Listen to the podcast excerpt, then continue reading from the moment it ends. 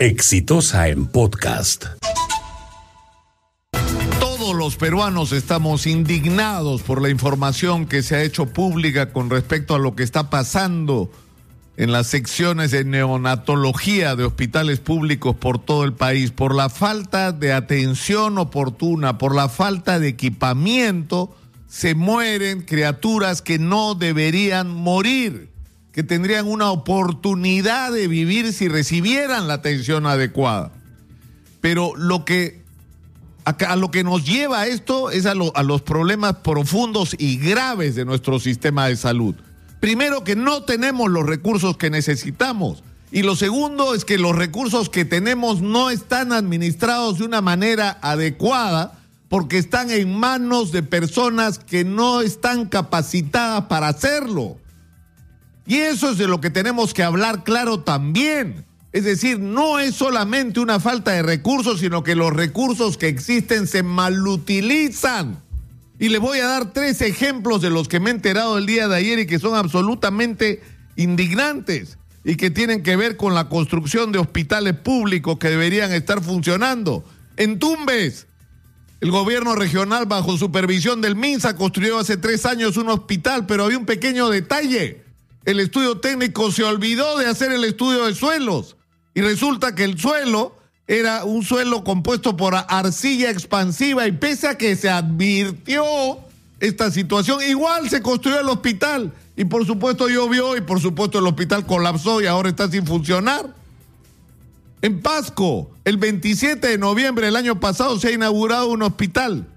Todavía no funciona. ¿Y por qué no funciona? Porque cancelaron la supervisión porque hacía observaciones antipáticas que debían corregirse porque se había firmado un contrato que tenía que cumplirse. Entonces contrataron un inspector, un inspector, para una obra que, valía muchísimo más dinero del que puede supervisar una persona, que es un inspector. Y ahora los encargados del equipamiento han solicitado 320 días de ampliación para problemas de mantenimiento. ¿Cómo de mantenimiento si nunca funcionó el hospital? Es más, sigue sin funcionar. ENATE, el 21 de julio del año 2018 se inauguró un hospital.